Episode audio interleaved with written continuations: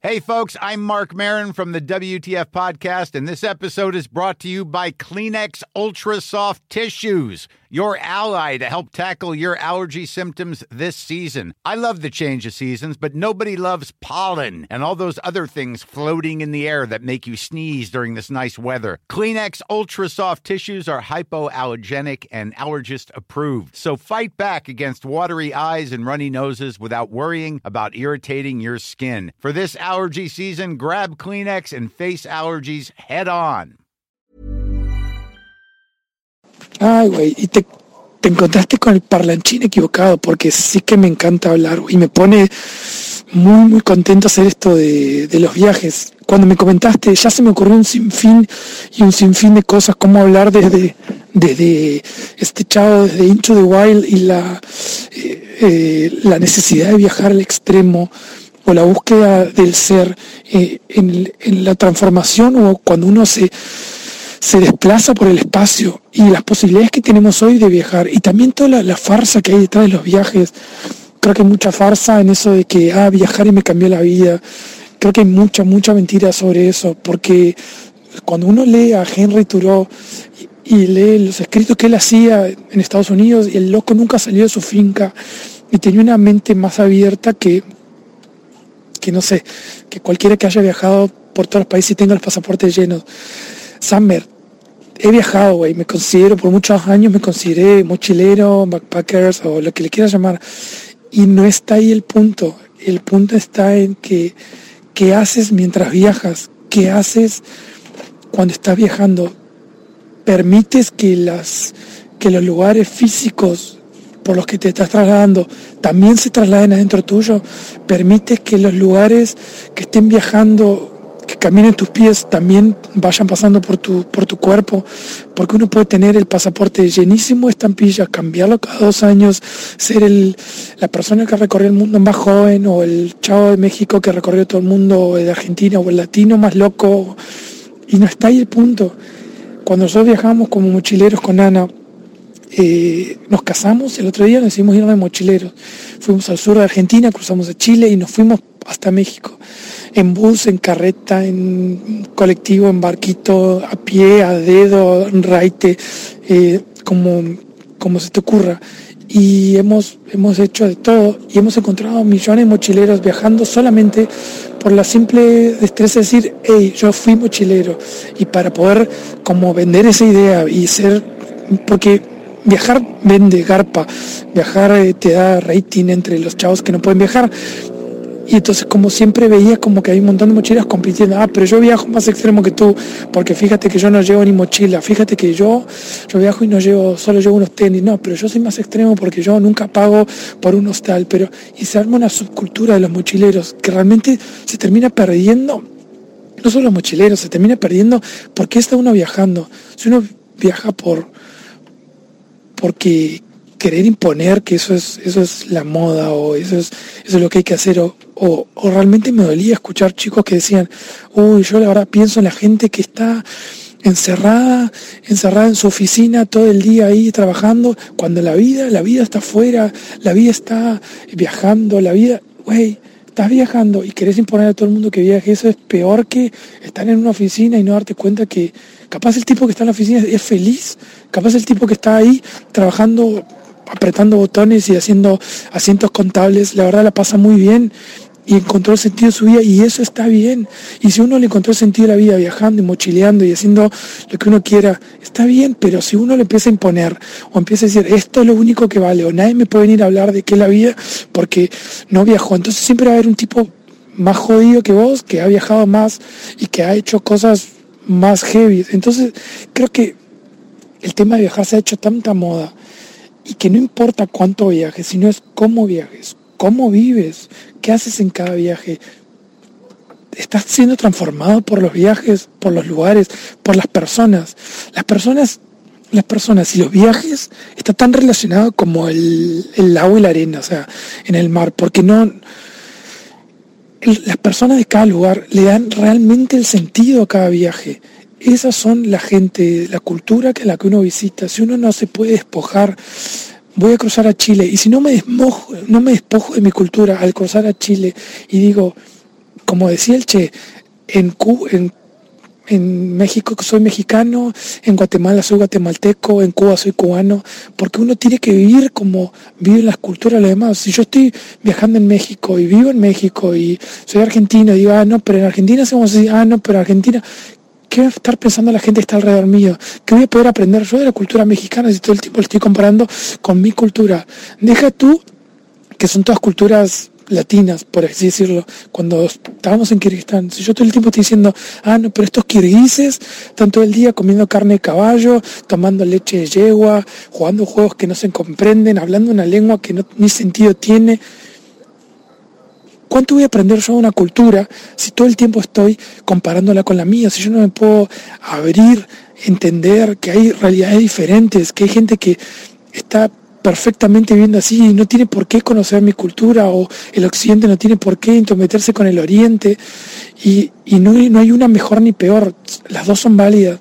Entonces hay que tener mucho cuidado con eso de que, ah, viajar te cambió la vida, porque uno se puede subir a un avión y viajar con toda la plata del mundo y viajar todo el mundo, porque si tienes plata se abren todas las fronteras y viajar por todo el mundo en un año.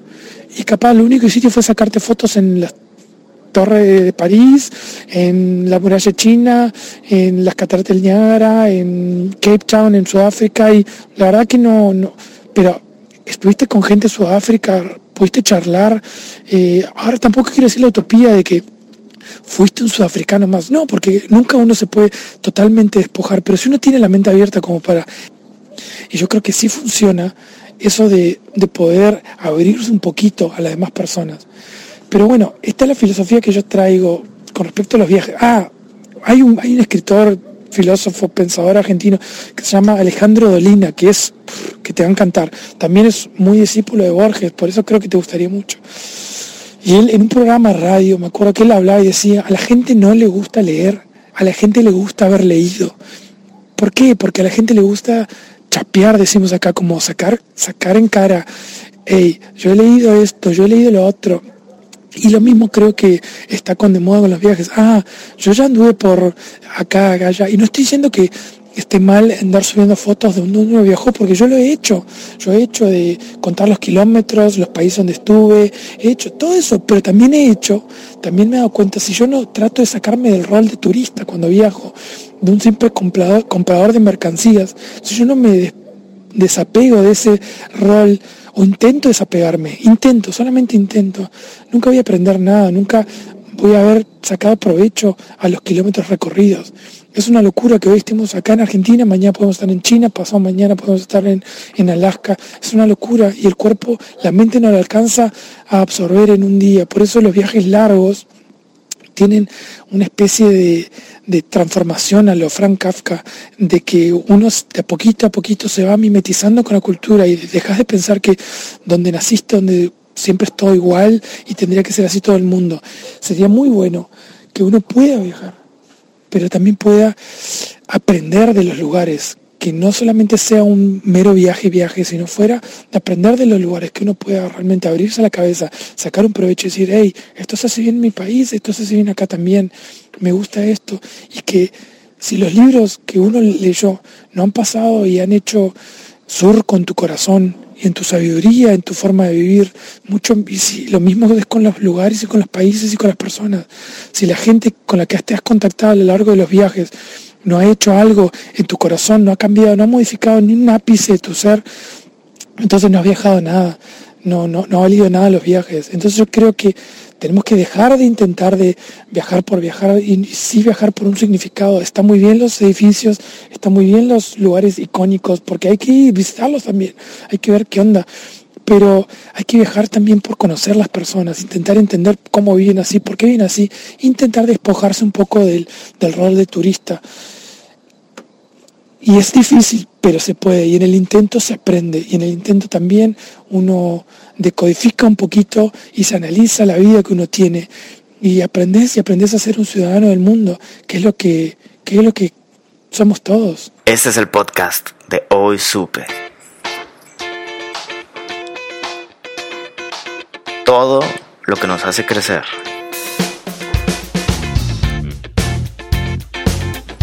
Aquí platicamos de historias, personajes, arte, ciencia, cultura y todo lo que nos permita crecer, crecer juntos para enriquecer nuestro entorno.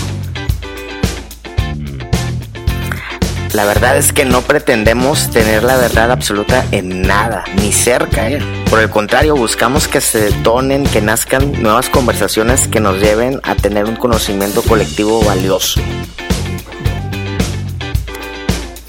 Por favor, ayúdanos, ayúdanos a compartir este, este podcast para que más gente se beneficie y para que las conversaciones se enriquezcan, ¿no? Así que, pues gracias, ¿eh? Gracias por escucharnos y por todos los comentarios que nos mandes. Pues bienvenidos todos, bienvenida, bienvenido al podcast de Hoy Super. Un podcast para crecer a través del saber. Buenas noches, buenas noches, ¿cómo están todos? ya, ya, le hizo el efecto el vodka tamarindo, ¿eh? Saludos al señor Noff. Patrocinador oficial. ¿Sabes qué? Patrocinador oficial. No nos demande por usar el nombre. Justo, bueno, vamos a introducir el tema que estamos hablando de, el efecto que ha tenido el social media en los viajes, ¿no? Y justo ahorita en la introducción me pasó lo que estamos criticando. Estamos aquí en la plática y me entró un mensaje, me distraje y por eso me perdí la introducción. Entonces, buenas noches a todos, me despido. Gracias por mi propia participación. un ejemplo, ¿no? Para muestra, basta un botón. Estamos aquí con Enoch, con Chava, yo soy Samer. Cuéntanos, cuéntanos, Salvador Chavadabada, cuéntanos esa historia. ¿Sabes qué? ¿Quieres introducir bien bien el tema? ¿O me lanzo directo al... Lánzate directo, ya lo introdujiste muy bien. con, un, con el ejemplo bien claro desde el principio, ¿no? Pues estamos platicando aquí de aprendizajes y momentos importantes que hemos tenido en, nuestra vida dentro de un viaje. Y uno de los momentos que ahorita les compartía es uno de los momentos más bellos que he tenido en mi vida. Y es el único momento en donde no tengo foto. Y gracias a Dios por eso. ¿Por qué? Hubo hace como cinco años. Eh, fui muy afortunado de tener un viaje de estudio en Francia Hacia el norte de Francia está el área de, Britania, ¿sí? donde fue la, invasión de la Segunda Guerra Mundial, etc. Y la escuela en la que estaba estudiando, estuve ahí un verano, la escuela en la que estaba estudiando nos llevaba todos los fines de semana a diferentes pueblitos ahí alrededor. Y en un momento nos llevaron a, un pueblo que tenía un cerca, que estaba cercado por un muro gigantesco de estos medievales, ¿no? O sea, que miden 20 metros de altura, 10 metros de ancho, este, para la guerra medieval literal. Pero algo muy padre de este pueblo es que a las afueras de este muro, en la costa de la playa, había una isla. Y esta isla, imagínate, les voy a pintar así la, imagen, ¿no? Imagínate un ombligo de piedra a mitad de la costa que mide unos 100 metros a la redonda, alto, puro precipicio. No es una colinita, no es una montañita que puedes trepar, no. Es un ombligo que da directamente hacia arriba. Pero tiene un caminito de piedra que en marea baja tú puedes cruzar con mucho cuidado, porque casi me voy de, boca al mar. Puedes cruzar con mucho cuidado y tienen una escalera que, tallaron de la misma piedra para llegar hasta arriba. Tanto que te tardes unos 10 minutos en llegar a la cima, llegas bofeado. O si son gordos como yo, llegan bofeados. Si son fit como Enoch, chance y llego a la cima y, y arriba está lleno de pasto, unos matorrales, ves gaviotas y lo más fregón es que volteas para atrás y ves el muro, ves la ciudad entera, está precioso. Y ves hacia adelante y ves el mar. Y el mar es un color, Cancún se queda atrás. Es un turquesa precioso, un, el cielo un azul, cielo literal. Parece crayola. Limpio.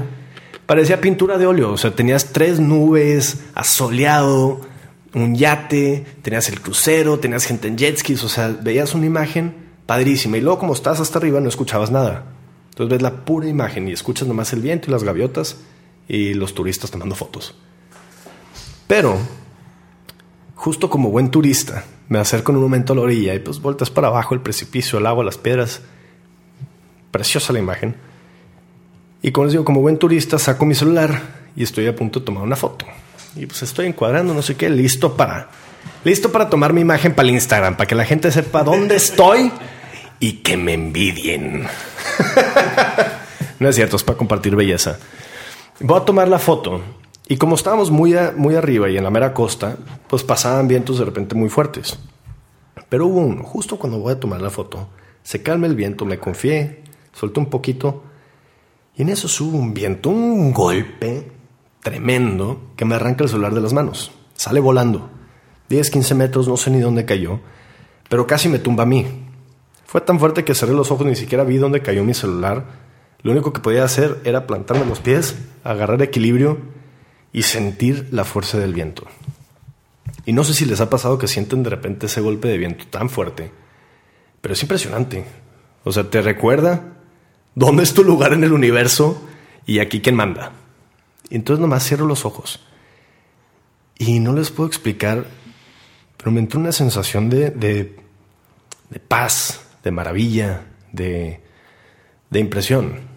No, no fue así un gracias a Dios por las maravillas de la naturaleza. No, no, no. Simplemente era asombro. Era el. Estaba en el momento y no tenía dónde más estar. No tenía el celular en la mano, no podría haber tomado una foto, no podría haber caminado, no podía más que plantarme en donde estaba parado y sentir y sentir el aire y sentir el calor en mi cara y sentir, sentir, sentir, sentir. O sea, no. Es inexplicable. No puedo transmitir eso, ¿no? Ser. Sí. Y llegué a la conclusión, y me ha pasado una, unas dos o tres veces en mi vida. Yo creo en una vida al azar, yo creo en el caos del universo. Yo creo que si Dios o cualquier poder nos dio un libre albedrío es porque las cosas pueden cambiar. No existe un plan ya prescrito, no existe... Ah, estas son las personas que vas a conocer en tu vida con estas conversaciones, estos momentos, estos errores, punto. No, yo creo que las personas tenemos libre albedrío con caos universal y entonces nuestros caminos pueden cambiar. Sin embargo, sí creo que existen dos, tres nexos, dos, tres conexiones, dos, tres momentos en la vida en los que tú tenías que estar ahí. Sin importar qué hubieras hecho en el pasado. Si hubieras sido un asesino, si hubieras sido el papa, si hubieras sido contador, Tú en este momento de tu vida ibas a estar aquí, en este lugar, en este momento, sintiendo esto. Y esa fue la sensación que tuve en ese momento, que sin importar que hubiera hecho diferente en el pasado, y ahí estaba en carrera. Entonces, sin importar que hubiera hecho en el pasado, implicaba de que si no hubiera reprobado tal materia, yo iba a estar ahí. No importaba. Y, y sin el celular, sin la foto, sin nada más que presenciar ese momento. Y fue Increíble. Ojos cerrados, sin celular y pura sensación. Fue bello. Hace unas semanas escuchaba un podcast de Jason Silva en el que él cuenta que el viajar es una de las pocas actividades que te, que te llevan a una plenitud del ser y del estar y tiene que ver por cómo tu cerebro está alerta, tiene que estar alerta y tiene que estar presente en entornos que no domina. Entonces está prendido, tus sentidos están prendidos. Entonces eso te permite, ¿no? El viajar, entre muchas otras cosas. El viajar rompe una rutina, ¿no? O sea, cuando tú vives en una ciudad por mucho tiempo, tienes un mismo trabajo por mucho tiempo. Estás en automático, estás en trance incluso. Exacto. Y puedes, o sea, sí puedes tener ciertas situaciones muy padres, pero tienes una rutina, tienes un esto es en lo que vivo. Cuando viajas, y particularmente cuando viajas a lugares nuevos, o cuando viajas solo, por ejemplo, que te forzas a conocer gente nueva, es un, es un influx de información y de, sensaciones completamente nuevo. Es como cuando eres niño, que todo lo que presencias es nuevo. El viajar te da todo esta, todos estos datos nuevos que tu cerebro tiene que procesar y te da un gran crecimiento. Hay una frase buenísima que a mí me encanta, que es, si la vida es un libro, aquellos que no viajan leen solamente la misma página. Y eso es completamente cierto. De acuerdísimo. Enoch. Pues bueno, eh, hablar de viajes, pues primero me tiene que remitir a que he tenido el privilegio de, de viajar con los dos aquí presentes. Con Salvador estuve en Colombia una semana. ¿Qué, aprendiste de ese viaje? No se puede hablar de esas cosas aquí. ¿Qué tanto bien te hizo ese viaje? Este, y bueno, con, con, Sam estuve en Rusia y en China. Este, bueno, en, Polonia y en Alemania, este, un, par de experiencias extraordinarias. Fue un buen viaje con, los dos, creo que, que de hecho ayuda, ¿no? A, estrechar los lazos. Claro. Eh, yo creo que cuando viajas con alguien lo conoces a un nivel en donde el día a día de la vida normal no te permite, ¿no? O sea, eh, los ritmos, el poderte adaptar no solo a convivir un par de horas, ¿no? sino a, convivir durante todo el tiempo. Conoces a las personas en sus mejores, en sus peores días. Yo creo particularmente con Sam, que a mí me tocó, pues que yo ya venía de cuatro meses viajando cuando los alcancé y yo ya estaba harto de no ver tortillas y frijoles en la vida. este, sí, sí nos tocó ahí el, el que me vieran mis, mis lados más oscuros. Este, pero bueno. Pero eh, es este, es algo que tienes que hacer, ¿no? si quieres crear lazos profundos con, gente, ¿no? Porque ya se suman a tu historia, ¿no? Sí. Y es una historia que ya es parte de tu, es parte de tu historia. es la historia de nosotros, ¿no? Es, es una historia que se comparte. Eh, y no solo a través del diálogo, ¿no? sino de la vivencia misma. Y bueno, fueron muchas cosas las que, las que vivimos. Yo como primera experiencia, fíjate, cuando nos pidió Sam que, que listáramos ahí un como un pequeño acordeón de, qué es lo que queríamos hablar.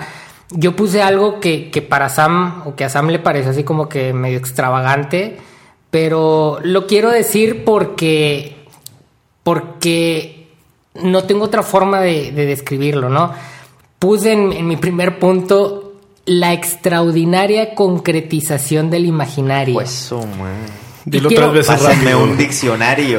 La extraordinaria es decir, lo que va más allá de lo, extra, de lo ordinario, de cuando se concretiza aquello que imaginamos, aquello que soñamos. Y quiero hablar particularmente de dos, de dos cosas, ¿no? Eh, la primera, lo recuerdo, estaba ya caminando arriba de los 5.500 metros sobre el nivel del mar. Tenía ocho días sin bañarme. Eh, caminaba tenía caminando ya 11 días en los Himalayas. Soy una persona, los que me conocen, que me gusta correr, que me gusta la montaña, que me gusta la naturaleza.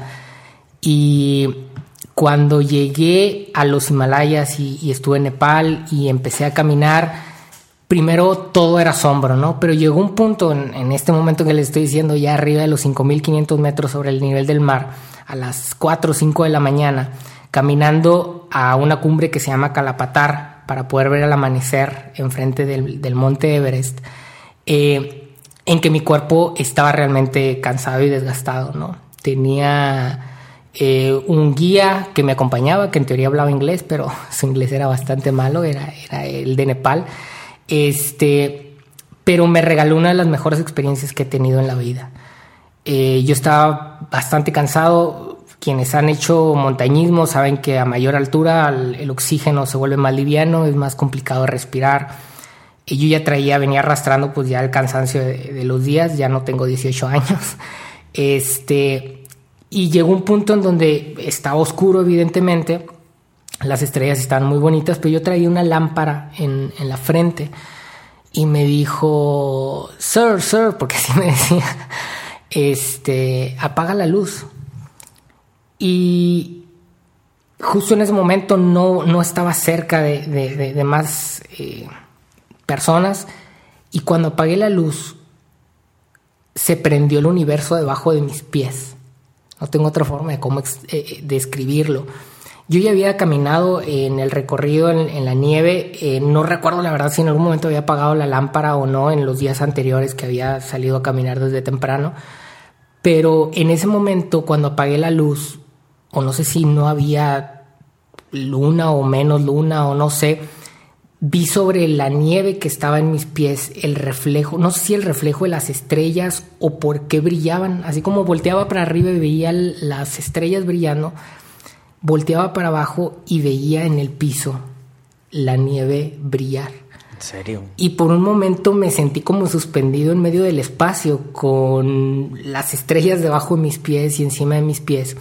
Y fíjate, yo probablemente yendo por la foto de llegué al campamento base del Everest o yendo por la foto de decir llegué a Calapatar y pude ver el amanecer, eh, en el Everest o, viendo de frente al Everest, eh, que por cierto son fotos que tengo, no tengo la foto de lo que fue el momento más relevante de mi experiencia en los Himalayas, que fue esos 15 segundos, 20 segundos en donde apagué la luz.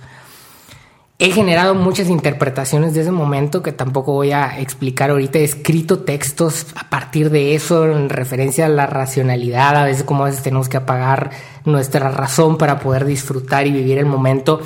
Pero todo lo que yo en algún momento había imaginado respecto a los Himalayas se queda atrás o queda como ordinario frente a ese momento que me regaló el guía que no hablaba bien inglés al decirme apaga la luz por unos momentos.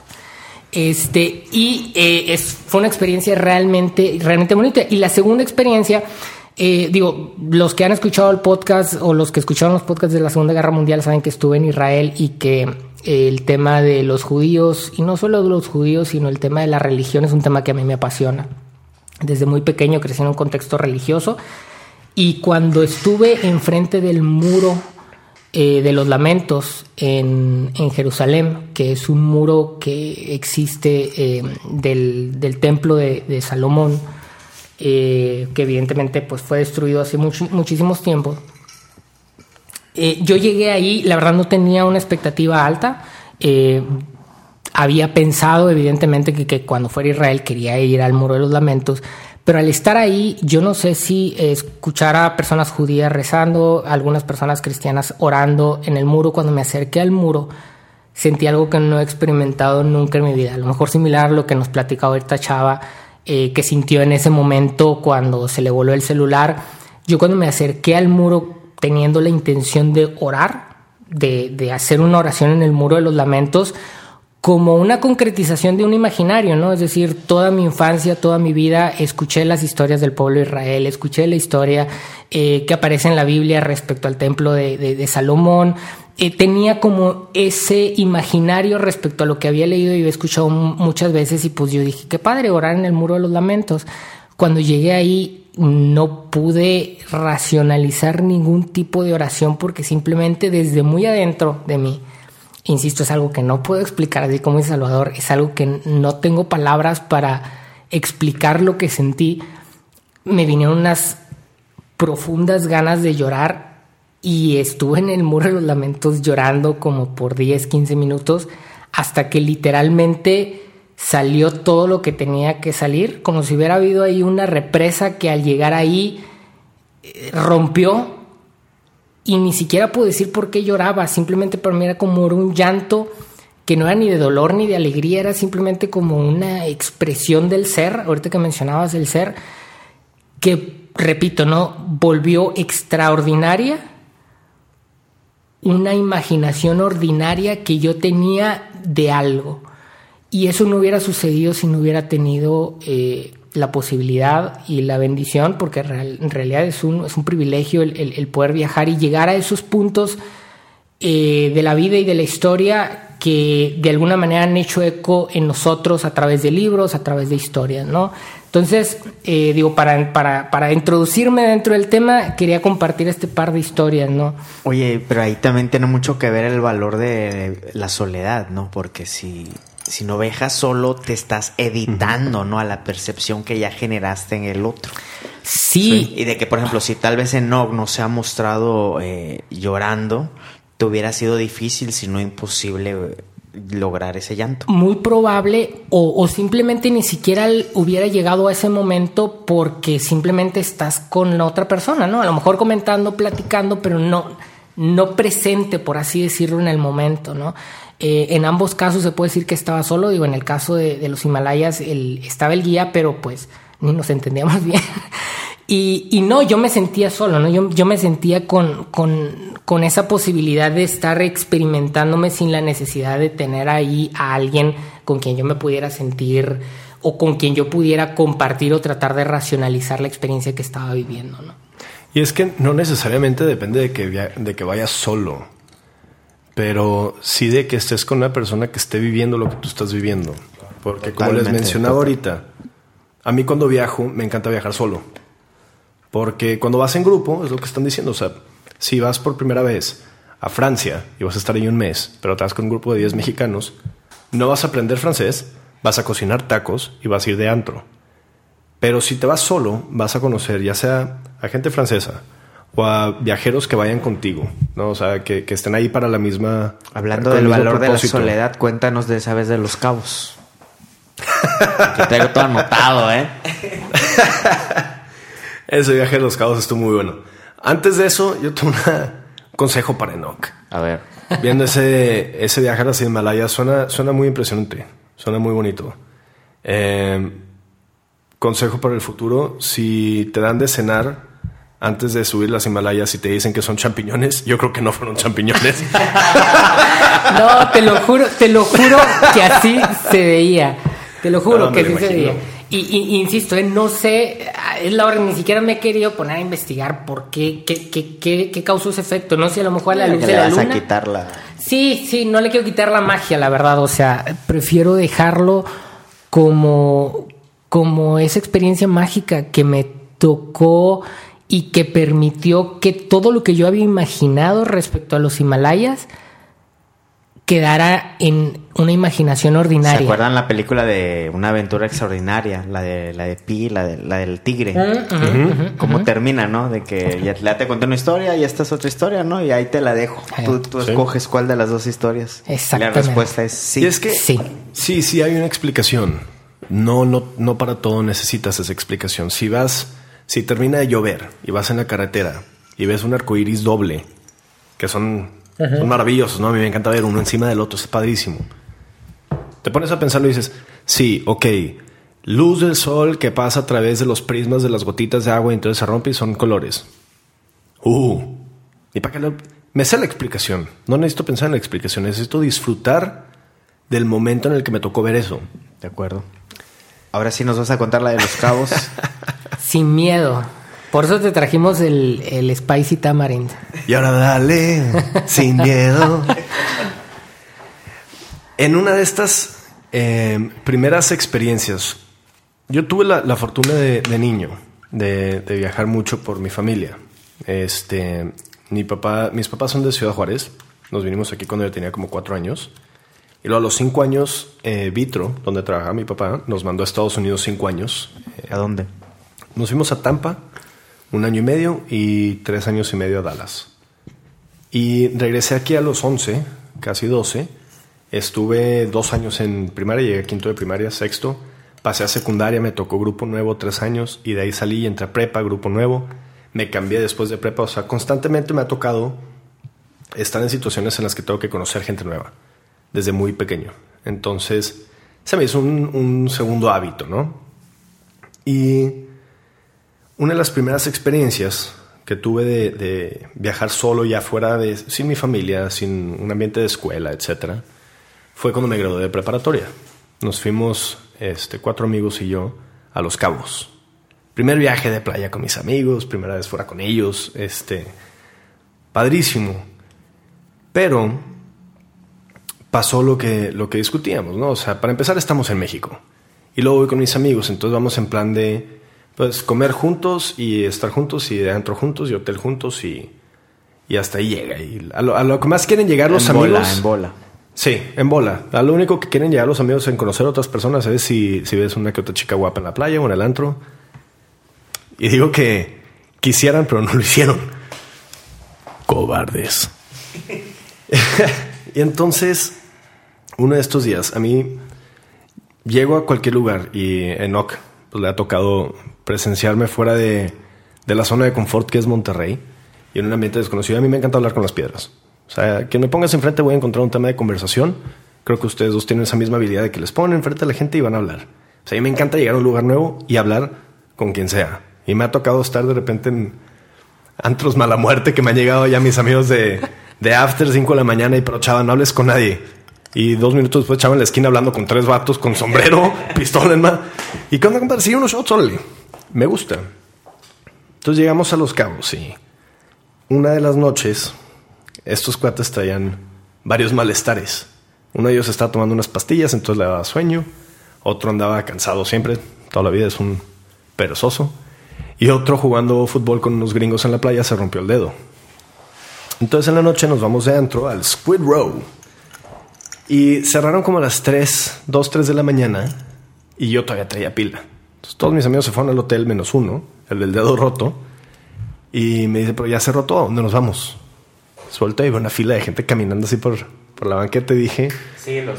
tú sigue la gente, güey. Cuando estás en un lugar donde no, no conoces, no sabes qué hacer a las 3 de la mañana, follow the people.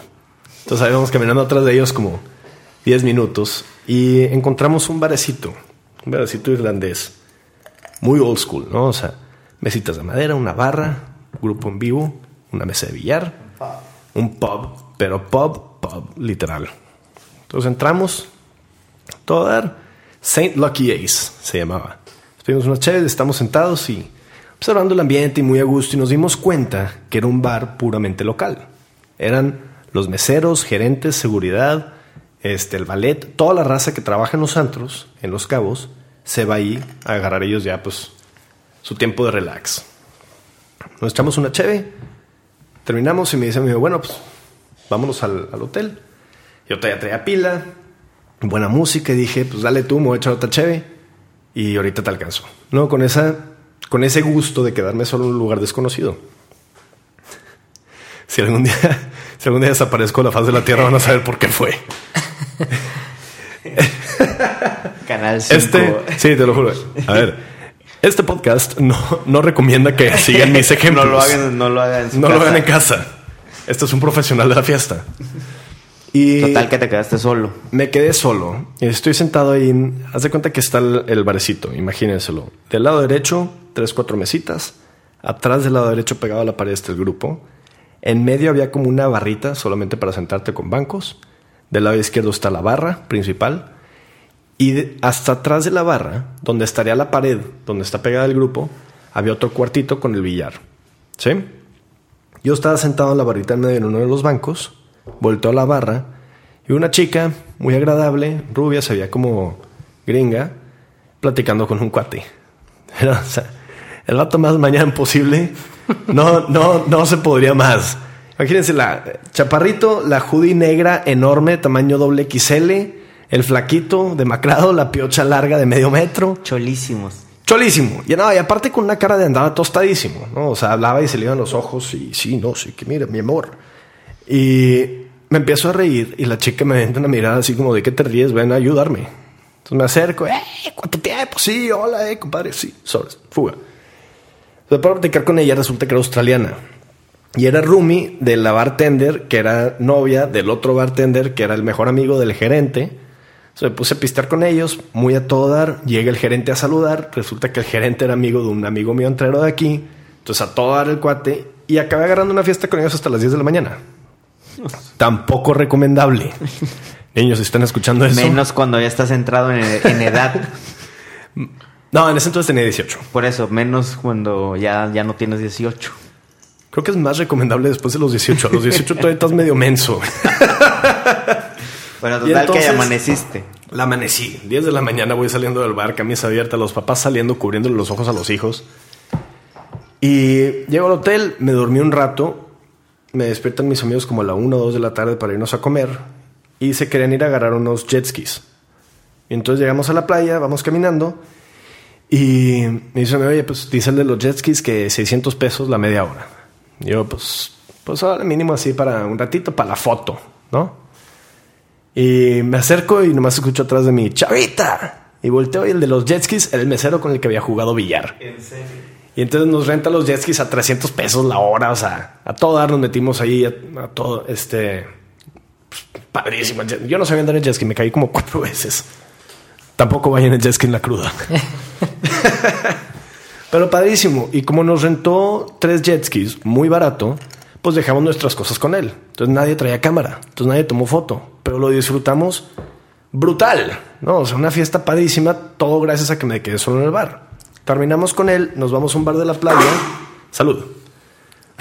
Salud. Por si alguien no escuchó eso, fue un sismo, no fue no.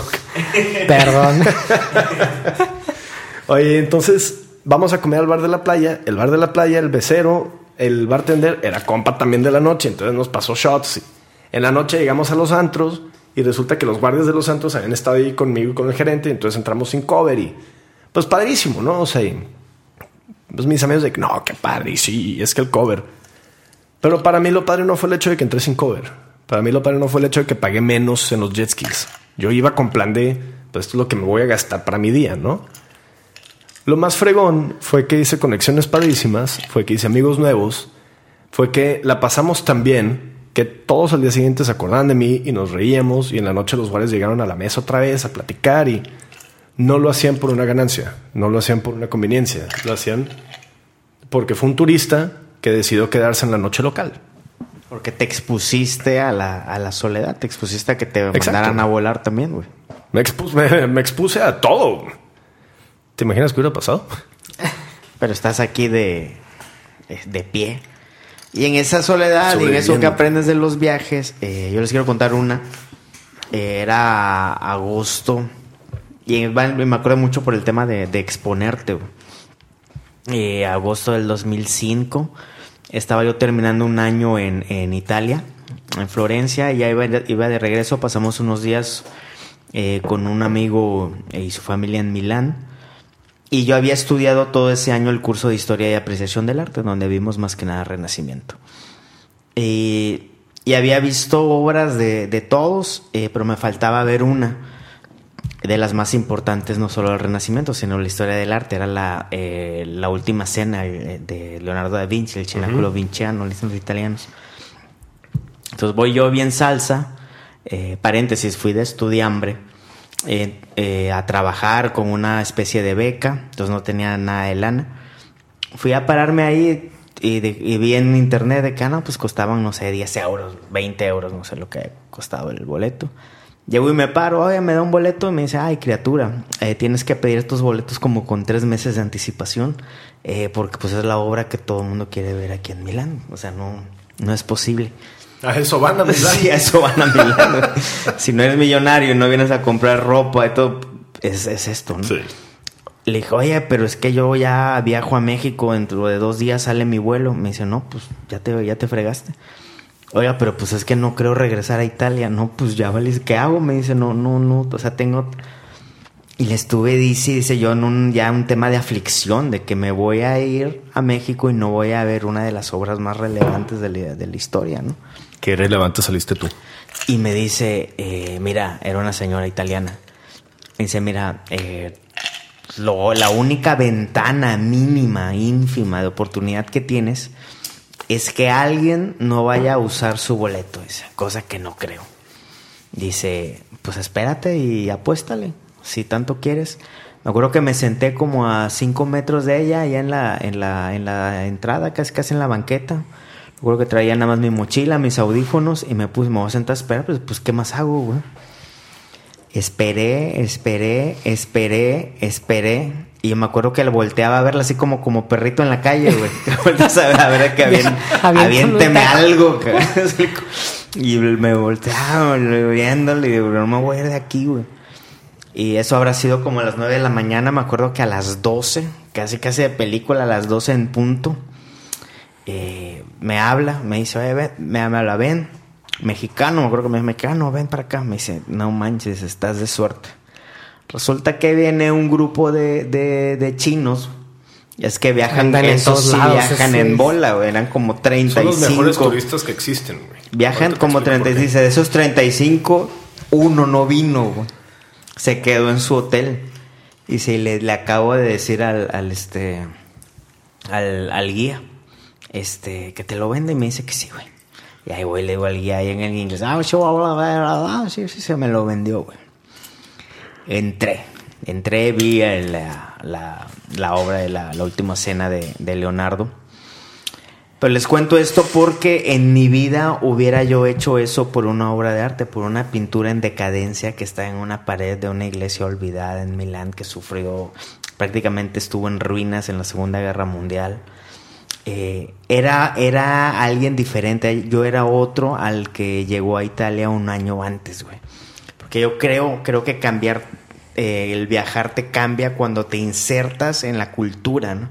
A mí me pasó que aprendí el, idioma, conocí las personas, me nació el amor al arte, el valor, valoré el pasar tiempo con personas locales, este, Y en realidad me inició una búsqueda que he seguido estudiando arte, he seguido escuchando música italiana, etcétera, ¿no? O sea, es diferente a ir a viajar y tomarte la foto como está muy de moda hoy en Instagram, ¿no? ¿Qué piensan de eso? Claro.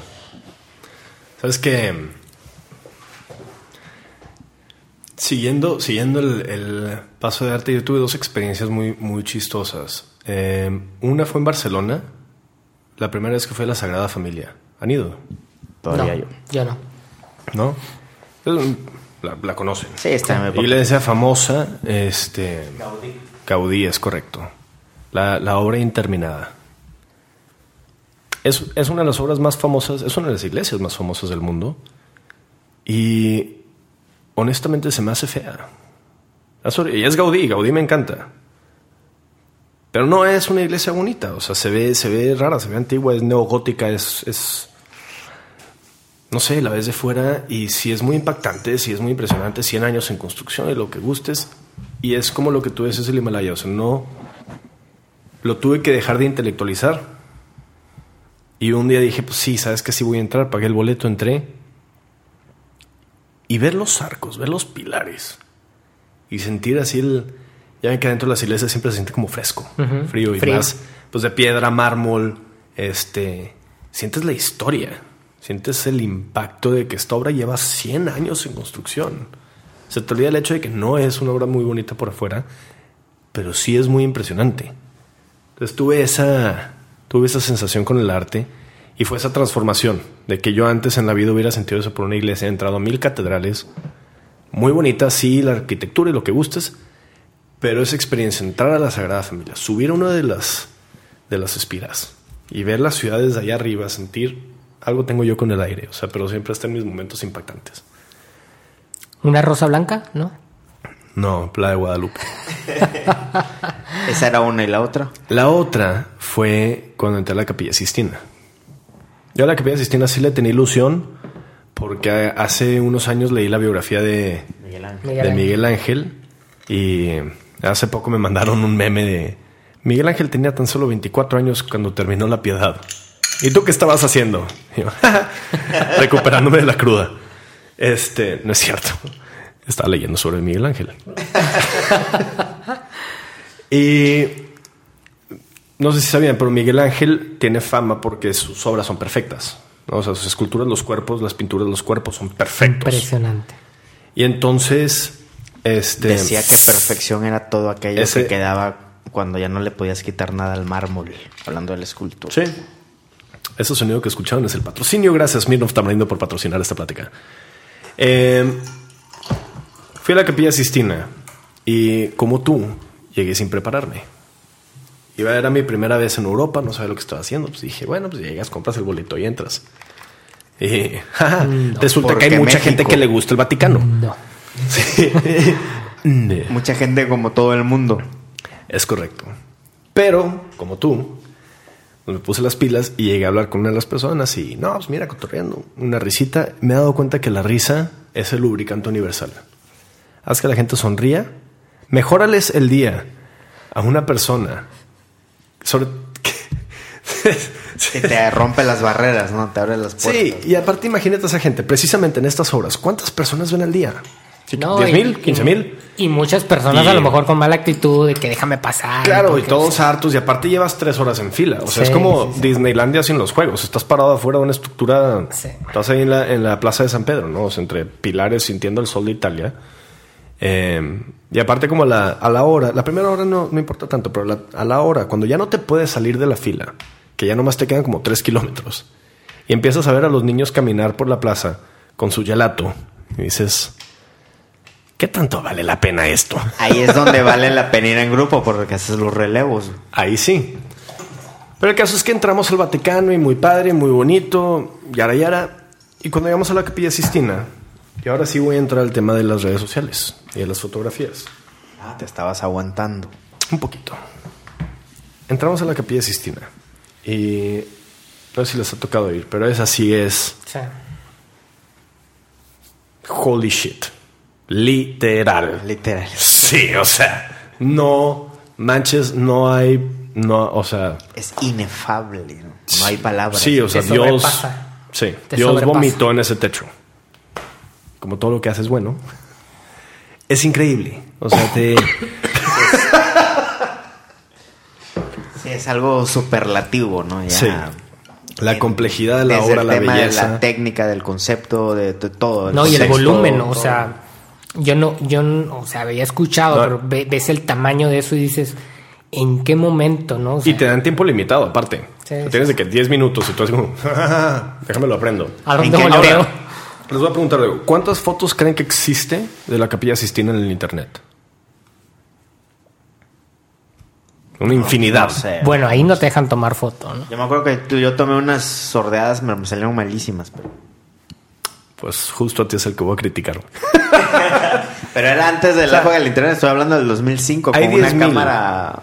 Hay 10 mil millones de fotos de la Capilla Sistina en internet, de muy buena calidad, de todos los ángulos. Hay un tour virtual que puedes tomar para explorar cada esquina de esa cosa. Y entre los primeros que nos dicen es, se está dañando. O sea, nos está yendo a la fregada porque no tenemos ni siquiera cómo restaurarla bien sin hacerle más daño, ¿no? O sea, y luego nos pasa como la cara de Cristo que se metió esta señora a restaurar. Entonces nos dijeron, ya no se puede tomar fotos. Véanla, mírenla. Incluso la tienen en una luz muy tenue. Ya ni siquiera la tienen toda prendida. sí, sí. Y lo primero que entro con mi grupo y lo primero que empiezo a ver es todos con el celular abajo de la axila tomando la foto con el flash. Ah, con flash. Sí, con flash. O sea, soreaba con flash y lo sacaban. Y escuchabas a la gente que, bueno, pero tú pude tomar la foto. Tu foto salió borrosa. No está buena. Hay fotos en internet. O sea, ¿para qué? ¿De qué? ¿Qué propósito práctico puede tener esa foto en tu vida? Sí, es el bucket list, ¿no? De que aquí estuve. Chava was here. ¿no? Tómate una foto fuera y ponle el tag. Pero, pero esa foto. Es la al- medalla, ¿no? Es la... Sí, y es innecesaria. No la vas a ver, nadie le va a gustar. O sea, te van a dar el like porque eres tú y qué padre que estás ahí, pero la foto está pinche Sí, o sea, puedes Y encontrar una mejor foto, ¿no? sí. Ahí en internet. y estás dañando años de historia todo por la foto. Y luego estás tan concentrado en esconder el celular y tomar esa foto escondidas y sentirte fregón que ni siquiera estás disfrutando el hecho de que tú estás presente ahí De ahorita. acuerdísimo. Le estás presumiendo a la gente que tú estás y realmente no estás. Sin que estés celebrando tú mismo. ¿no? Exacto. O sea, vas a salir de ahí, te van a preguntar, ¿qué fue lo que más te gustó de la Capilla Sistina? Y vas a decir, estaba estaba súper culiado tomando la foto y me salió luego, luego porque me iban a regañar. Entonces no te gustó nada, más que el hecho de que fuiste, La estuviste tres horas, sí, perdiste tiempo, dinero, una oportunidad de ver una de las obras más grandiosas del universo. De estar presente, ¿no? Eh, Ahí. Sí, por tomar una mendiga foto, para que la gente sepa que estuviste ahí. La gente va a saber que estuviste ahí, nadie va a Roma sin ir a eso. De acuerdo. Me güey. dio. Y entonces lo que me pasó, y malamente, mal yo, es que yo dejé de disfrutar suficiente lo que estaba viviendo por estar enojado con la gente que estaba aquí al lado tomando el flash en mis ojos, los guardias llegando y yo preocupado porque este güey dañando la obra. Entonces yo, ni- yo no lo pude presenciar. Es algo que pasa mucho en la, en la Gioconda, ¿no? En la Mona Lisa. Claro. O sea, tú no puedes disfrutar de tu momento por la ahí. gente que no está disfrutando de su momento. Totalmente. Me da coraje todavía. No sé, ya- la mesa. Si no estuviera el vodka encima de la mesa, la aventaba. Después de esos viajes, regresas, te reinsertas en la rutina. El regreso a la vida real. Sí, ¿Qué fíjate, piensas de eso? El, el segundo punto que, que marqué eh, precisamente habla de eso que dejamos cuando salimos a viajar, ¿no? Eh, a mí en lo particular... Que ni sabes que estás dejando. No, no, no. Uno, uno se, se acostumbra a lo ordinario. Y, en el primer, la primera participación que tuve, eh, traté de exaltar lo extraordinario, pero en, este segundo quiero hacer énfasis en que muchas veces no nos damos cuenta de lo extraordinario que es lo ordinario. A mí me pasó particularmente, eh, bueno, con muchas cosas, ¿no? Pero muy particularmente con la comida. Eh, tal vez el hecho de siempre haber comido comida mexicana o de estar muy adaptado a la comida mexicana me había hecho a mí siempre muy eh, desinteresado en la comida. Era común incluso que yo mencionara que eh, si alguien inventaba una pastilla que me quitara el hambre, pues qué padre, ¿no? Porque me daba tiempo para hacer otras O cosas. comida de astronauta. Ándale, Cada- comida cada vez que astronauta. cuentas esa historia, Nuestra amistad peligra. Este, pero, pero era real, era real, pero, pero eso cambió. Digo, había salido a viajar antes, pero nunca había estado tanto tiempo fuera de México y en lugares en donde la comida y las culturas fueran radicalmente diferentes, ¿no? Eh, en esos cinco meses que estuve fuera el año pasado de, de México, bajé 10 kilos. Eh, Cabe recalcar que no eres el más gordo del mundo. No. y realmente, realmente. Chava y yo tenemos reservas, pero no, no, trae mucho. Yo sí sobreviví en el Himalaya, no hay bronca. Realmente. Me hubieran mandado a mí con el equipo argentino en los ochentas y sobrevivían todos. Realmente, cuando, cuando estuve ya, extrañé el valor de lo que tenía diariamente y que a veces no valoraba, ¿no? Cuando yo regresé, cuando llegamos al aeropuerto de la Ciudad de México, ya me tocó regresar contigo, Sam eh, no sé si te acuerdas, pero busqué tacos. O sea, noche con, busqué tacos ahí en el aeropuerto y, y realmente disfruté de algo que había comido toda la vida y que nunca me había dado la oportunidad de realmente valorarlo, ¿no? Entonces, para mí una eh, enseñanza o para mí parte del valor de lo que tiene irse es el valorar lo que uno deja atrás, ¿no? Porque normalmente uno regresa, digo, sí sé te supo ese plato de tacos, esa orden de tacos que comimos en... Tacos de aeropuerto aparte. Me supe, oye, pero no, o sea, independientemente de que traía ganas de tacos, o sea, son buenos, ¿eh? Son buenos ahí los tacos en el aeropuerto de la Ciudad de México. agosto, septiembre? Eh, agosto, ¿no? Creo que era agosto, sí, del año pasado. ¿A qué te supo? En la Ciudad de México, aparte. Sí, sí. Eh, a mí me supo no solo a, tacos, sino que me supo a dar o a resignificar lo que durante mucho tiempo para mí había sido normal o común, ¿no? Ordinario.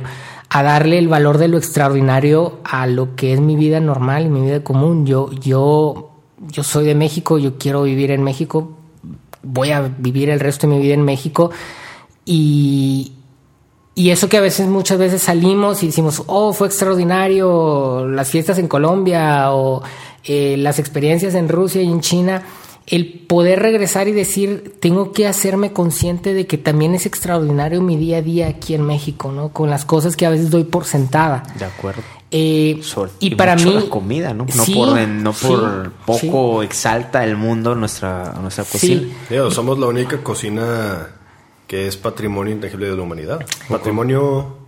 De la humanidad. Patrimonio cultural de la humanidad, sí. Y el valor de la gente también, porque gran parte de los cinco meses que estuve fuera estuve en, Israel. Eh, la gente de Israel es fría, es dura, es de un carácter este, duro. Y, Entendible. Sentí, sí. Están en guerra desde hace dos mil años. Pero, pero, pero realmente regresar, regresar a, regresar a México y, volver a sentir el calor de lo que es mi gente es algo que, se valora, ¿no? Y, que creo para mí es sumamente importante como uno de los valores que te entrega el salir. Hablando de guerra, ¿qué pasó esa vez en, el, en un hostal de Barcelona? y, ahorita, y, ahorita, después de lo de Chava, yo también quiero mencionar algo de la guerra con el tema de Israel y Palestina. Y estamos en el péndulo del ordinario, lo extraordinario, pero aquí va otra anécdota extraordinaria. hablando de guerra de Israel, al rato platicamos de lo guapas que son las soldadas israelíes, güey. Hay, hay un Instagram de. Bueno. Sí, claro. Son más famosas que las porristas de los Cowboys. Sí, está impresionante. No busco yo ahorita les doy el dato. Pero dale, dale tu lo, historia. Lo compartes en público. Patrocinado por Smirnoff Tamarindo. Gracias. Pues una vez Hace cuatro años eh, yo estuve en Barcelona estudiando la maestría y precisamente de esas situaciones que les platicaba que me gusta ir a viajar solo, me fui sin conocer a nadie. Y entonces llegué y mi plan era, no sé si quienes han ido a Europa sabrán, quienes no les explico, cuando tú te vas a vivir a Europa un periodo de tiempo, vas a rentar un departamento, lo puedes rentar a través de, aplicaciones, páginas o lo que sea, pero lo más recomendable es estar ahí para ir a ver, porque pueden ser, suelen ser pisos muy pequeños. O zonas peligrosonas, ¿no? Barcelona no, es tan peligroso. Este, tienes mucho más, así como robo de bolsillo que, robo armado. Eh, la penalización en España por violencia es muy, muy alta. Entonces, tienes mucho robo, muy poca violencia. Vamos en Barcelona. Eh, pero lo que sí pasa mucho es que los departamentos son muy pequeños o de repente en Barcelona por ley, para que una habitación sea habitación, tiene que tener una ventana que dé al exterior. mucha gente tiene como cuartos de servicio que han convertido en habitaciones ilícitas y las rentan, pero son cuartos pequeños, oscuros que te puede dar una depresión ahí adentro horrible. Entonces lo mejor es llegar a Barcelona, quedarte en un hostal un rato o en un Airbnb, conocer departamentos, escoger uno y ya, te mudas. Mi primera semana me quedé en un hostal y como buen mexicano me fui con un par de botellitas de tequila eh, y llegué allá y el hostal era un youth hostel. Entonces los youth hostels lo que hacen es que cualquier persona se puede quedar ahí, pero se enfocan mucho en la gente joven. Grupos escolares durante el semestre y grupos de, chavos durante las vacaciones. Entonces en el área común tienen un billar, tienen una tele, tienen un bar, tienen varias cosas para, actividades este, grupales. Y entonces, eh, pues en la noche de, mi primer día ahí, un lunes, eh, hoy es lunes, siguiendo el patrón de Barcelona, eh, me subí con una botella de tequila al, área común. Me puse a platicar con la gente, compartí unos shots, hice amigos nuevos, nos la pasamos brutal. Toda la semana estuve ahí, toda la semana estuve subiendo. El hostal tenía un grupo de relaciones públicas que eran chavos mochileros europeos que estaban viajando por Europa y se quedaban tres meses en Londres, unos meses por acá, unos meses por allá y se encuentran trabajos en hostales o de bartenders o lo que sea. Entonces esta gente les dan un cuarto gratis y les dan desayuno y a lo que se dedican es a crear relaciones con los clientes, ¿no? Les ponen, les ponen fiesta, les ponen drinking games, los llevan de antros, les dan precios para tours, etc. Entonces me llevé muy bien con todo ese equipo, les ayudé a poner una fiesta padrísima y al como quinto día me marca el, director de relaciones públicas de la cadena y me invita a quedarme con ellos dirigiendo el equipo de relaciones públicas. Se enteró de lo que estaba haciendo la maestría. Entonces me manda de ese hostal a otro de la misma cadena, eh, en un área que se llama Clot, en Barcelona. Y bueno, a dirigir el, equipo, lo levantamos, padrísimo. Este, llegamos a 4.8 estrellas, lo más alto que había estado ese hostal en la historia. Y fue una experiencia padrísima. Conocí gente de todo el mundo, personalidades de todo, eh, gente muy sabia, gente muy tonta, gente muy borracha, gente que al mismo tiempo podía hacer las tres, no sé cómo, pero era divertidísimo. Y me tocó vivir varias experiencias. Y una de ellas es la que mencionas tú. Entonces, una noche en verano eh, recibimos a, un visitante de Turquía. No voy a mencionar su nombre. Pero llega este, muy buena persona, muy carismático. Este, un, una persona muy divertida, ¿no? Así como todos los del equipo de Relaciones Públicas, llegó y automáticamente hizo amigos en el área común, agarró la fiesta con nosotros, nos fuimos de antro toda la semana. Padrísimo. Eh, ya, lo, ya lo queremos invitar a trabajar con nosotros. Eso fue un martes. El, viernes, en la tarde, a las 6 de la tarde empieza ya así como la hora de adultos en el, el área común. Se abre la barra, se empiezan los, el beer pong, etc. Yo estaba en recepción con el recepcionista ahí platicando. Este, y en eso entra una chica. Pues una chica guapísima. Rubia, española. Joder, tío, ¿qué tal? Vengo de Madrid. Quería saber si tienen habitaciones disponibles. Claro que sí. Eh, y bueno, porque no hay gente aquí en el lobby que están haciendo y como muy divertida, ¿no? O sea, así con su chaquetita de mezclilla, la faldita, unas botas, muy coqueta. Y pues nosotros emocionadísimos de que se quedaran en hostal. Entonces, no, claro que sí hay habitaciones. La gente ahorita está en el, en el área común. Tercer piso, estamos agarrando la fiesta para en la noche irnos de adentro. ¿Te vienes? Y, ah, entonces todos están ahí arriba, sí. Y ya no vienen ahí aquí abajo. Pues a esta hora muy poco. Perfecto. De repente saca un radio de la bolsa. Y adelante, adelante, adelante, operativo, va. ¿Qué? Y ¡pum! No supimos de dónde. O sea, estaba sondeando. ¿Eh? Estaba sondeando. Estaba sondeando que el lobby estuviera vacío era una operativa, era una señora, no sé cómo se llama, la Fuerza Especial de España. Y en eso entran unos 50 operativos, pero 50 operativos SWAT. Estamos hablando chaleco antibalas, casco, escudo, botas, todo. ¿Y tú estabas ahí en el lobby? Yo estaba en el lobby con el recepcionista. ¿Y cuando ustedes se quedan ahí? ¿qué, ¿qué, onda? Ah, me tuve que cambiar de calzón. ¿Qué crees? no, Entran, entran 50 operativos, nos dicen, ustedes se queden aquí, no digan nada, no le marquen ni a la posición, nada. Ustedes se me quedan sentados. ¿Dónde es la salida de emergencia? Aquí, escaleras aquí, ¿en qué pisos están aquí? ¿Cuántos pisos son? Pum, pum, pum, pum, pum. Mandaron como a 10 operativos por piso y como a los 10, 15 minutos bajan del área común dos operativos con este cuate, el turco, que la noche anterior habíamos estado en la misma mesa del antro, agarrando fiesta, hablando de qué guapas chicas había en Barcelona. Lo estaban bajando esposado, amarrado a una patrulla, fuera, porque estaba acusado de ser terrorista. ¿Qué? Y a la semana recibimos la noticia de que ya estaba en, en, este, en el bote porque había estado soltando bombas en el metro de Turquía. No es cierto. La noche anterior habías estado echando La noche anterior yo había estado abrazado con él tomándonos fotos mientras bebíamos champaña. No es cierto. Ajá. ¿Qué aprendiste de esto? ¿No tomes champaña con turcos? no, no eh, sabes, no, no sabes qué onda. No sabes. Y eso en Europa hay una, hay una ley de Interpol. Cualquier persona que se queda en un hostal tiene que presentar una identificación oficial. Y usualmente unas personas de ese perfil, eh, si la pasas por la computadora el, el- la identificación, Aparece alguna alerta. aparece la alerta y llega inmediatamente al Interpol. El problema es que él tiene un pasaporte falso.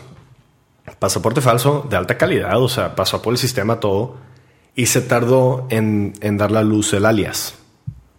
Entonces, Estuvo un rato a sus anchas. y un, un tipo muy carismático, muy agradable, muy chistoso, divertido. Nunca te imaginarías que acaba de soltar una bomba a mitad de un metro.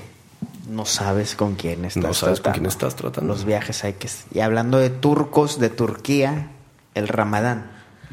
Sí, fíjate que el, el tercer punto eh, que quería compartirles, o la tercera enseñanza que a mí me ha traído el tema de los viajes, ha sido el que somos una misma humanidad. Y voy a hacer tres microhistorias para, para, para señalarlo y voy a terminar en Turquía.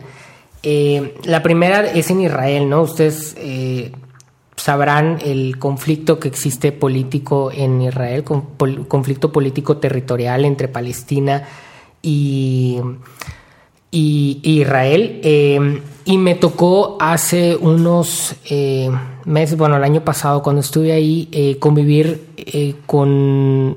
Bueno, yo vivía, eh, tenía como roomie a, un- a una persona de Palestina, a un árabe.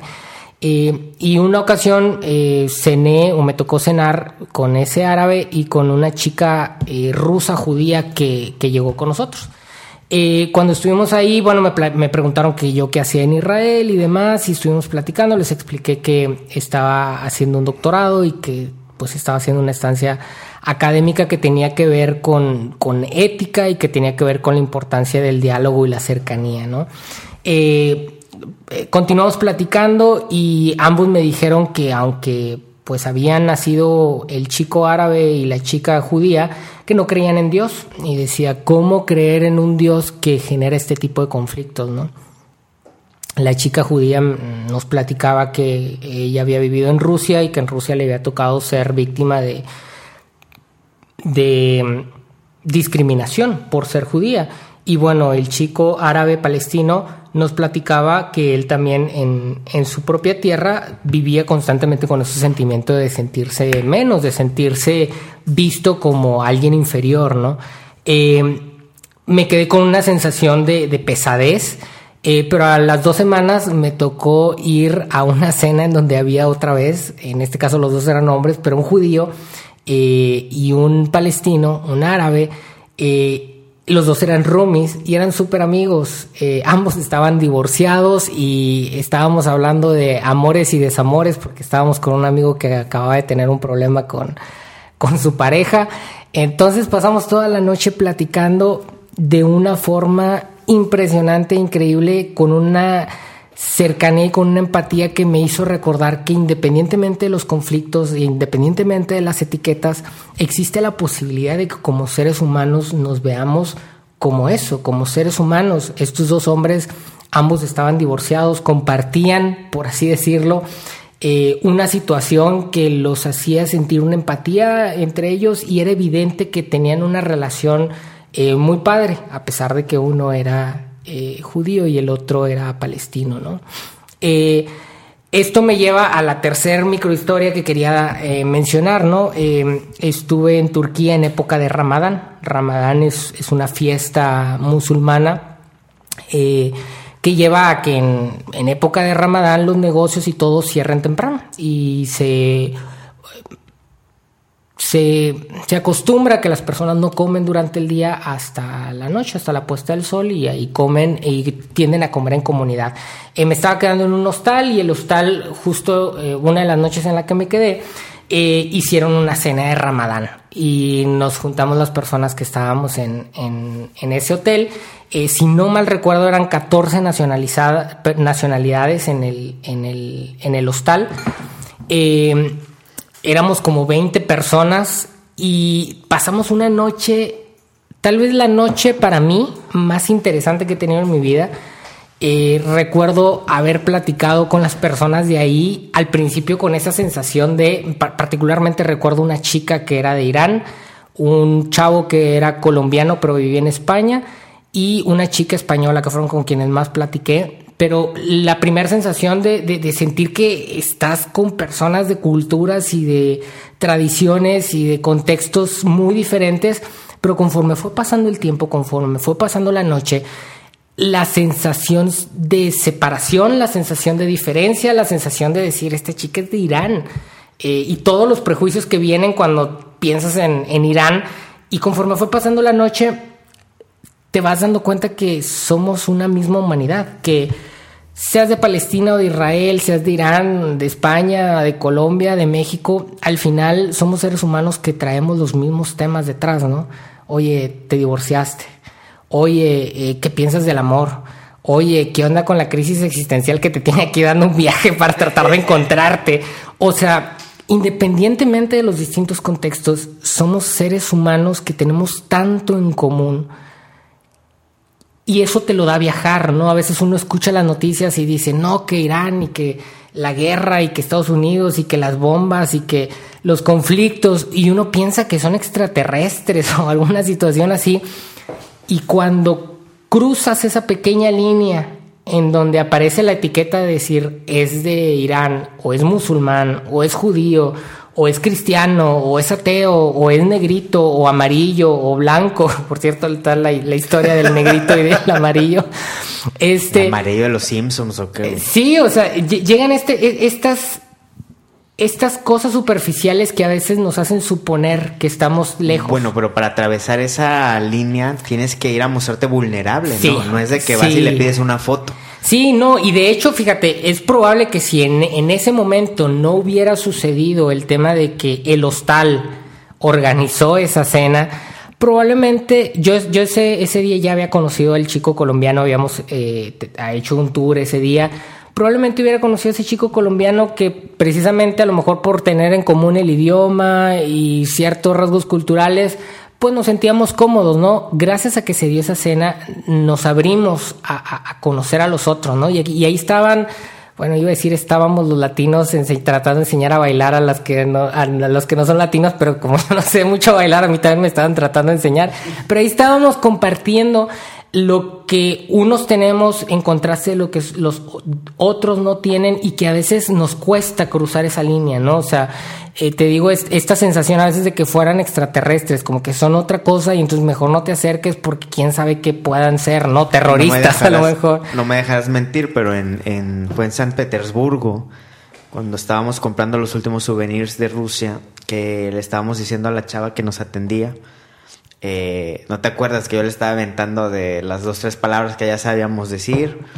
y luego, net, eh, pasiva, y, viviendo, y, luego personajes de que, de que eh, Stalin, Lenin, y le preguntamos de Anastasia, y nos empezó a decir de que, oye, pero es que este, Anastasia aquí ni la pelamos, eso es un tema de Disney, bla, bla, bla, bla, y ahí fue el cúmulo, ahí terminamos de hilar eh, y le preguntamos, oye, ¿por qué son tan buena onda? Porque ya nos había pasado toda nuestra experiencia en Rusia las dos semanas, dos semanas, ¿verdad? sí, sorprendidos. Fue sorprendidos de que un exceso de bondad. Y, la chava nos dijo, oye, es que dice, así somos, siempre hemos sido así. Lo que pasa es que ustedes se han comprado la película que Estados Unidos les ha contado todo este tiempo, ¿no? Sí. Y ahí nos cayó el 20 de que habíamos sido víctimas de, de- de una propaganda que tuvo su origen en la Guerra Fría, bla, bla, bla, Sí. bla, bla. Cuando los rusos son las personas más amables que yo he conocido en, en mi vida. ¿Te acuerdas cómo nos cayó el 20? Sí. Pero es una línea que cortamos a través de, de estarle buscando, ¿no? De estarle Sí. buscando. Sí, a mí, fíjate que eso que cuentas ahorita y lo que cuentas tú es algo que yo siento que a mí me tomó mucho por sorpresa en el hostal. Y siento que es un ambiente que te da el hostal que permite esta convivencia sin más allá de los prejuicios, ¿no?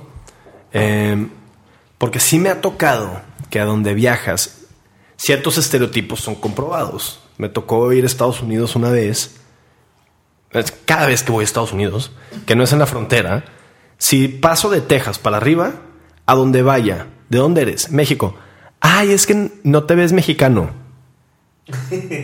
Perdón por no traer mi sombrero y mis balas en el pecho, güey. O sea, ¿qué es un mexicano? Tengo que cargar con mis tacos, con las Tu zarape, tu quesadillas. zarape. Te lo juro, y el burro, o sea, cada vez que voy a Estados Unidos, alguien me lo dice. Es que hablas bien inglés, es que no, no te ves mexicano. ¿Cómo, te, ¿Cómo se ve un mexicano? Tú no te ves gringo, perdón. Como yo. no, y en Tú Nepal, eres en, africano. en- en Nepal me decían que yo era un nepalí, Oye, ¿verdad? en China, ¿te acuerdas? No, pero en China era el contraste, Los sí. niños que te pedían fotos. Sí, en, en China y en Rusia, o sea, dos veces se me acercaron, digo, en China yo creo que era, en Rusia habíamos de todos, ¿no? Pero sí, sí me tocó en Rusia que se me acercó una- un niño güerito con su mamá que si podía tomar una foto conmigo, yo así que, pero ¿por qué o qué? Pues me veían de ¿Te acuerdas color, en ¿no? China cuando te pidieron unas selfies? Sí. que se te hacían los ojos grandes en sí, la aplicación. Sí, sí, sí. Eh, no, en, en China, primero la, la niña, ¿no? Una niña que de repente se me acerca y me jala y yo la volteo a ver. Y volteo a ver a los papás y así como que si me podían tomar una foto con la niña. Y la niña me agarró así la mano como diciendo este niño de África. o no sé qué, porque... Te quería- te querían adoptar. Sí, o sea, eh, eh, digo, el, el- el tema de lo diferente, ¿no? Eh, y es algo muy bonito. Y en Rusia, eh, perdón, en Japón también, perdón, en China, cuando, cuando sí, o sea, tomaban las selfies y, y venían con un filtro en donde a todos se nos hacían los ojos grandes, ¿no? Y, y- y nos daba esa curiosidad de decir cómo ahorita acabo de decir que todos somos una misma humanidad, ¿no? Pero cómo los contextos y los tiempos terminan por generar diferentes matices de esa misma humanidad, ¿no? Y ya. Pues así como aquí tenemos el filtro en Instagram que nos hace más blancos. En Ah, caray, ¿cuál es ese? Sí. Tú te vas a seguir viendo como beige. bueno, ya para, para ir cerrando, que ya llevamos más de una hora diez. Tenemos estas pláticas o esta serie de pláticas porque queremos promover eh, las experiencias genuinas, ¿no? Que no son eh, implantadas o, o que nos por influencias o que no las sigamos como, como borreos. Cuéntanos, Chava, ese approach de lo contrario, los viajes que están promoviendo, el tipo, lo que ha venido a cambiar Instagram, eh, lo que nos estamos perdiendo y bueno, afecta o no afecta el tener esto del, del, smartphone, las redes sociales. No, de que afecta, afecta, eso es innegable. Que afecte positivo o negativamente depende de, depende de ti. Yo creo que hay dos claves para los viajes. Eh, y como te conté hace rato, a Enoch le tocó vivir esto conmigo un poco cuando fuimos a Colombia. Pero para mí las dos claves son, no dependas de tu celular, que sufrimos. Se nos acaba la pila del celular en un viaje. Muertos. Y horrible. ¿Y por qué es horrible? Porque te sientes inútil, te sale ¿Pero lo qué? inútil. O te sientes vulnerable porque es una zona que no conoces. Nah, pero nadie que conozco se siente vulnerable por eso. Más bien es el, es que con qué voy a tomar fotos. Es que mi selfie. Y es que. Y te vas de viaje y tomas, ¿qué quieres? Unas 500 fotos. Y usas tres. Y luego el resto las metes en un disco duro. Y 10 años después te las topas, las ves una vez. Le dices a alguno de tus amigos de que, güey, me topé las fotos. Y nadie se las manda nunca porque mitad las fotos están horribles. Y son demasiadas. Entonces, no. No, y lo que decía, ¿no? A lo mejor las fotos de esos lugares están en internet mejores. Sí. Hombre, las fotos que tú y yo nos tomamos en Colombia, la mitad están borrosas, la otra mitad no se pueden subir. Oye, es un chiste, Enoch bailó sin Es un chiste- es un chiste racista, pero con, con Pipo, cuando cada que vea un chino, un amigo que tenemos que te vamos a invitar aquí a contar los viajes, cada que veía a un chino tomarse foto en Rusia o no sé qué, decía, oye, exacto, ¿por qué se toma una foto? Si él puede ir a buscar una foto de un chino en el mismo lugar, hay mil en Google y pasa por el mismo. Esa fue una cápsula de chiste que ya luego lo invitaremos a que lo cuente. Pero bueno, te interrumpo. Pero lo que voy es, no dependas del celular. ¿no? O sea, si se te acaba la pila, no importa. Tú tienes que poder seguir disfrutando de tu viaje con o sin celular. No va a haber fotos. No, al día siguiente te tomas otras fotos en otros lados. Pero tú te la tienes que poder pasar bien sin eso.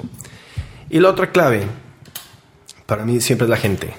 O sea, en el hostal, en, en la calle, en, el mismo bar, avión. En el avión, claro. O sea, mi familia tiene una, una gran amiga familia de, de, de Madrid que mi papá conoció en un viaje random porque la señora venía con un sobrepeso porque se llevó unas sartenes de aquí de México. Entonces hicieron amigos en el avión y se bajan y le dicen, señor, ¿y tu maleta? Y él, no, pues es que vengo de, vengo de negocio y di vuelta. Ah, bueno, entonces tú, tú pasa esta por aduana. documento. Hizo que mi papá pasara la maleta llena de, de, de sartenes. Entonces, claro, en donde estés puedes hacer amigos. Y esa gente que conoces localmente, o ni siquiera local, o sea, en el hostal, toda la gente que conociera de otros lugares, pero te va a sorprender, te va a aportar a tu vida. En el hostal uno de los grupos que me sorprendió fueron los polacos. Yo a los polacos me los imaginaba como los rusos, Duros.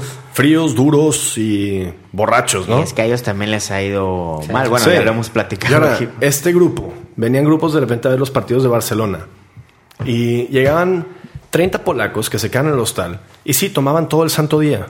Vodka, No tamarindo. no tamarindo. Vodka, vodka en un shot. Todo el santo día. 12 de la mañana o 12 del día a 1 de la mañana. Sacaron una guitarra, platicaban. Los niños de 13 años tomando vodka también. Y no hacían un desmadre, güey. Se quedan ahí sentados, te invitaban a te con ellos y platicar. El otro de uno de ellos que conocí hace 5 años y agarramos la peda una vez en el hostal con vodka, muy tranquila. Me acaba de escribir, voy de regreso a Barcelona con mi novia. ¿Dónde me recomiendas que le pueda dar anillo? güey?"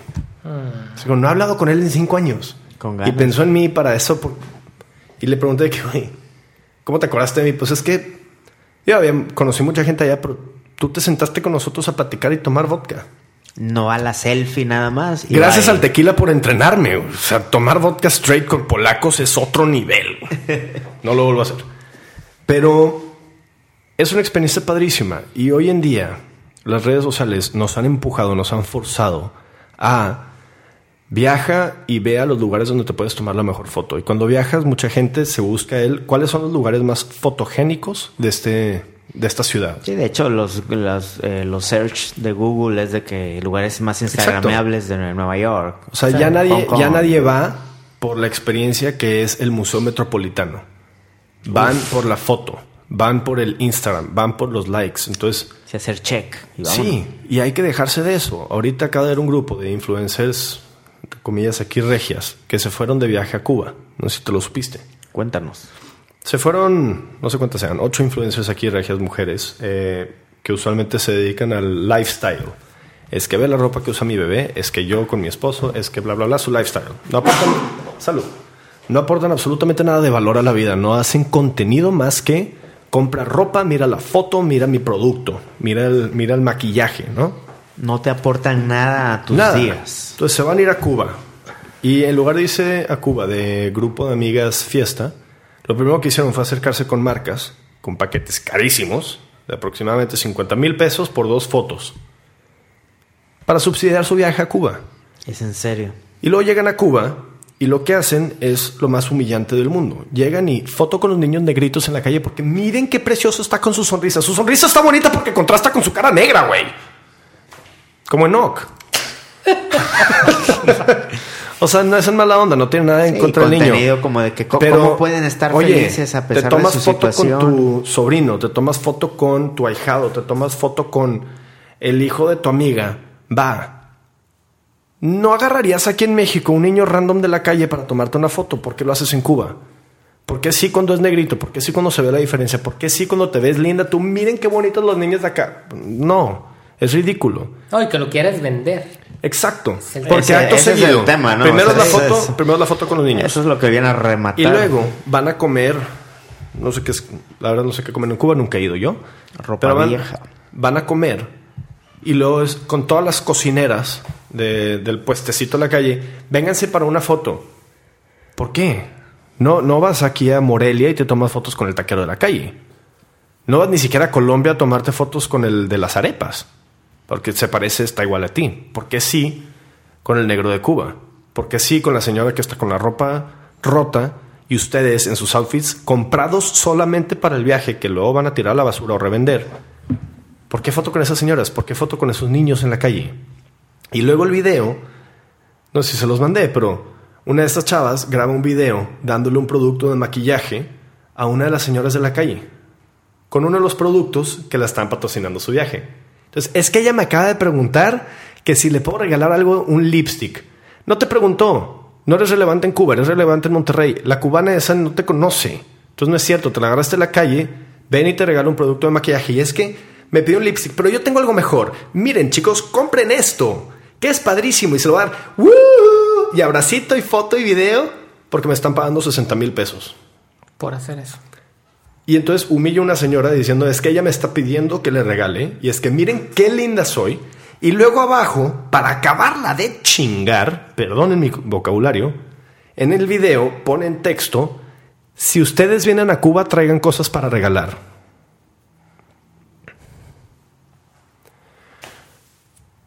No, o sea, no, no podemos vivir y usar a la gente y humillar a la raza humana en base a mi cuenta de Instagram. Definitivamente, y en, ese tema de las... Y estos Perdón, y estas personas que, son ahora tan relevantes en nuestra sociedad, tan influyentes, tan influyentes, van, hacen estas acciones. ¿Y qué es lo que genera? Que todas las personas que ahora van a Cuba, a lo que van es a tomarme la foto con la señora que me hizo la comida. Voy a tomar foto con los niños que van en la calle que quieren dulces. Y déjame les regalo moneditas porque así brincan y felices para la foto. Van a Colombia, ahora Colombia. Yo me fui con Enoca a Colombia hace cuánto fue? ¿Seis años? 2015. 2015, cuatro. años. Nos fuimos a Colombia juntos. Un viaje padrísimo. Apenas estaba empezando a ponerse de moda porque entraron estas promociones de vuelos. Ahorita ya está súper... Ya es trend. Eh, sí, o sea, ya todos están yendo a Colombia. Y aquí van a foto con tal, a foto con esto. no les digo no se tomen fotos, pero no viajen por la foto. Viajen por la historia, viajen por la comunidad, viajen por lo, lo interesante que es el mundo, esta conexión mundial. Lo mencionaba Enoch. Enoch extrañaba la comida. Y lo dijimos, la comida mexicana es este patrimonio cultural de la humanidad. Pero es tan importante la comida mexicana. ¿Ustedes sabían que todos los chiles del mundo, absolutamente todos vienen de México? No. Todos, los chiles tailandeses, los chiles japoneses, todos los chiles del planeta. De la India y todos. Todos. No las especies, los chiles. Todos los chiles vienen de México. Todos los chiles mundiales no tienen más de 200 años. Cuando empezó el comercio con... Y aquí se los llevaron. Ajá, se los llevaron, cultivaron las nuevas especies, pero todos los chiles vienen de aquí. Oye, pero regresando al tema de, las redes sociales, el... tampoco se trata de satanizarlas. Y hablando de los smartphones, yo me acuerdo muy clarito una eh, de esa época en, Italia, 2004, 2005. La primera vez que fui a Roma, yo era de llevar mapas eh, impresos. Pues no, no había smartphones, ¿no? Eh, bueno, estaban apenas empezando los Blackberries y todo, pero pues eran para los ricos, ¿no? Sí, para hecho, hombre de oficina. Sí, yo, de hecho yo tengo los, eh, los mapas ahí, los, los coleccioné. Y me acuerdo que, que yo iba caminando a la, a las orillas del río Siena, se llama el de, de Roma. Y caminé y caminé y no encontraba y no encontraba. Y me dieron este Siena es el de París, ¿verdad? El de París, sí. Sí, el río, bueno, ahorita buscamos cómo se llama el de Roma. ¿El Tiber? El Tiber. Sí, ¿no? El Teber en italiano, sí. el, iba caminando y me dieron, me dio la noche, iba yo para atrás y para adelante y paré en un, en un, este, en un vecindario así medio, medio peligroso. Eh, lo que hice fue agarrar un, metro a la estación central y de ahí irme a, a mi destino. ¿Qué fue? Que yo estuve caminando todas esas horas del otro lado del río. O sea, por mi sentido de ubicación, o sea, estaba yo del otro lado. Lo único que yo tenía que hacer era tomar un puente para seguir caminando, ¿no? Y soy muy malo para ubicarme, ¿no? Los smartphones han venido a solucionar ese tipo de cosas. Que me pas, no me ha vuelto a pasar nada similar desde la era del Google Map. no es por satanizar la tecnología. Es que nada, nada, nada, nada se debe satanizar. Lo que está mal es la dependencia de una cosa. El alcohol. El alcohol por sí mismo, por sí solo, no es algo intrínsecamente malo. el abuso del alcohol lo es.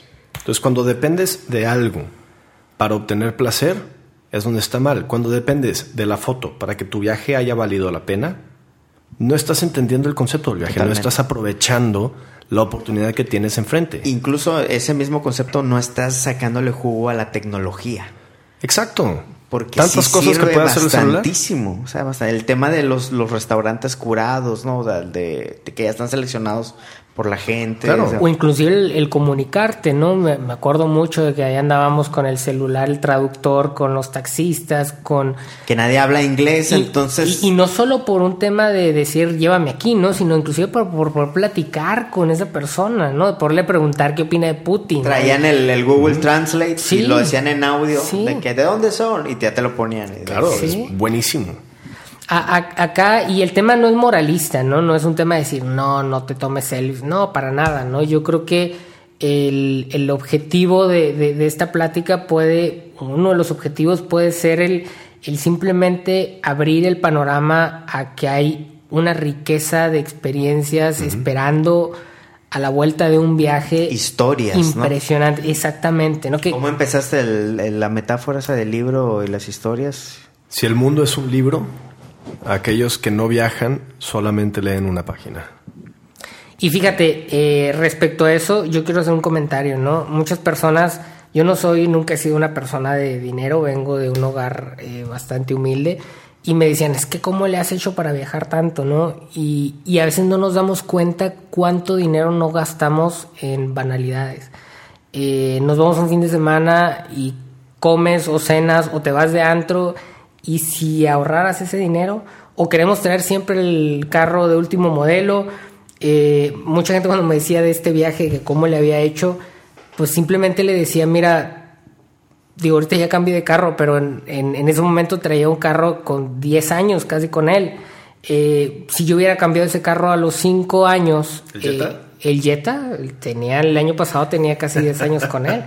Este, y no lo había cambiado. años con un carro. Y no lo había cambiado, ¿no? O sea, para poder yo hacer ese viaje, pues tuve que no cambiar el carro en apenas lo cambié este año. yo al día, todos mis amigos, está de pasar a ti, todos están casados con casas y yo no tengo casa. Exactamente, exactamente. O sea, mi inversión ha sido viajes, sí, sí, Y hay momento para todo. Y hay momento para todo. Llega un momento en donde pues, ya a lo mejor vas a querer comprar una casa.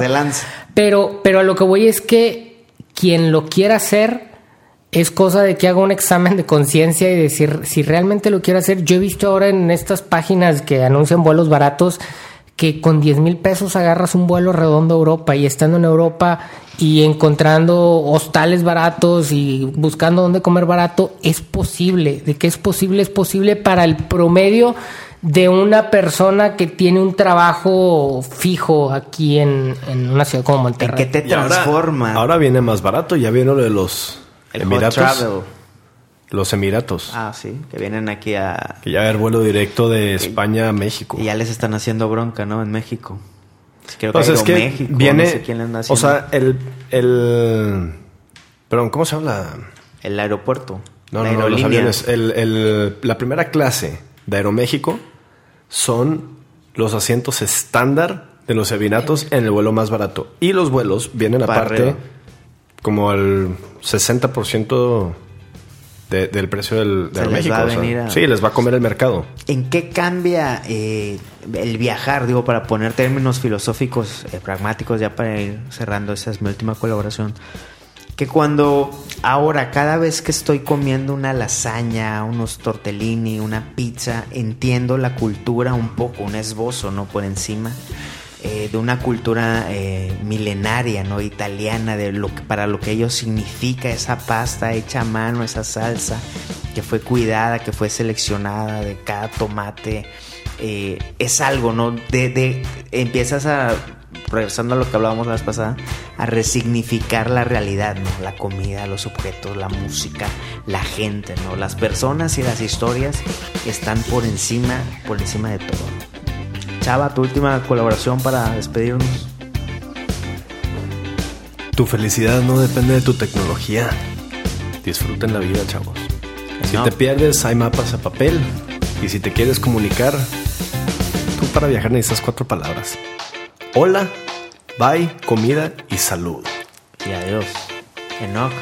Eh, haciendo relación con lo que comenté de, de los Himalayas, cuando salgas a viajar, acuérdate de apagar la luz, de ir un poquito más allá de lo que te has imaginado, de las expectativas, desconecta eso y sorpréndete. Porque viajar no es como lo pintan los influencers. Digo una vez más la frase, ya vamos para cerrar la del libro. Si, el, ya le gustó, ya le gustó. si la vida es un libro, los que no viajan leen solamente una, palabra, una página. Muchas gracias, Chava, Enoch, y hasta la próxima.